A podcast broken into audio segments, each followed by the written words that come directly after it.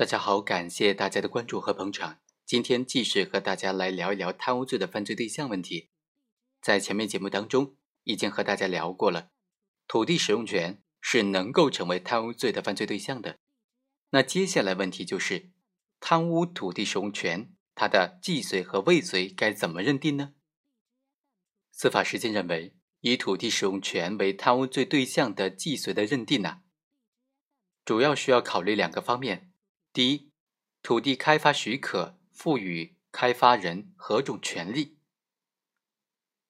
土地管理法第二条和第九条规定，我国实行的是土地的社会主义公有制，也就是全民所有制和劳动群众集体所有制，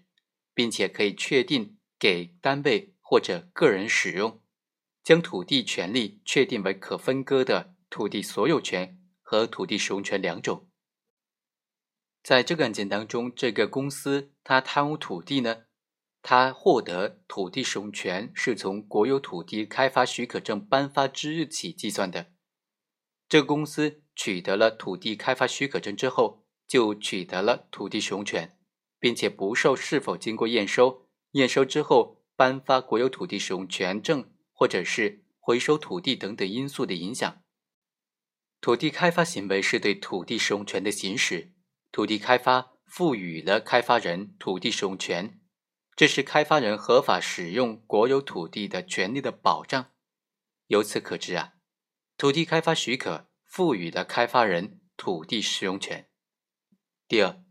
是要考察确定土地使用权作为贪污罪犯罪对象的前提之下呢，有没有取得国有土地使用权证？这应该是贪污罪既遂与否的一个。非常重要的认定标准。二零一零年出台的《关于办理国家出资企业当中职务犯罪案件具体应用法律若干问题的意见》呢，其中就明确规定，所隐匿财产在改制过程当中已经为行为人所实际控制，或者国家出资企业改制已经完成，以犯罪既遂处理。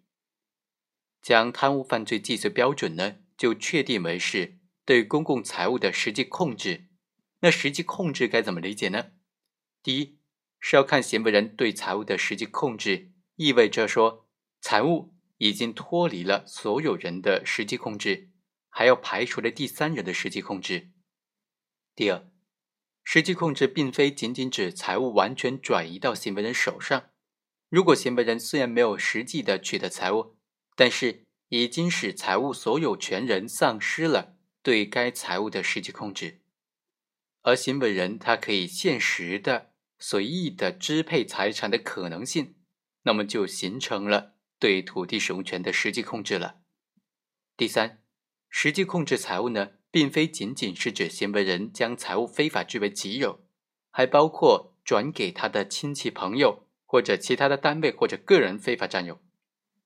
所以呢，在这个纠纷案件当中啊。这个行为人他使得两宗国有土地脱离了国有公司的控制，而且他们自己成立的公司对这两宗国有土地的他的土地使用权形成了实际的控制，开发经营土地，而且实际上获得利益了，所以应当认定为他们已经实际上控制了这两宗土地，应当认定为是贪污罪的既遂了。也就是说啊，这个案件告诉我们。虽然取得国有土地使用权证是认定贪污罪既遂与否的非常重要的标准，但实际上呢，如果没有取得这个国有土地使用权证，也并不代表贪污这个土地使用权是未遂的，因为呢，还要考虑到这国有土地啊，它的使用权有没有实际的被给控制了，这个犯罪嫌疑人、被告人有没有实际的对土地。享有这种开发经营控制的权利，他有没有实际的开发经营这个土地，并且已经获得了利益等等，来综合判断。好，以上就是本期的全部内容，我们下期再会。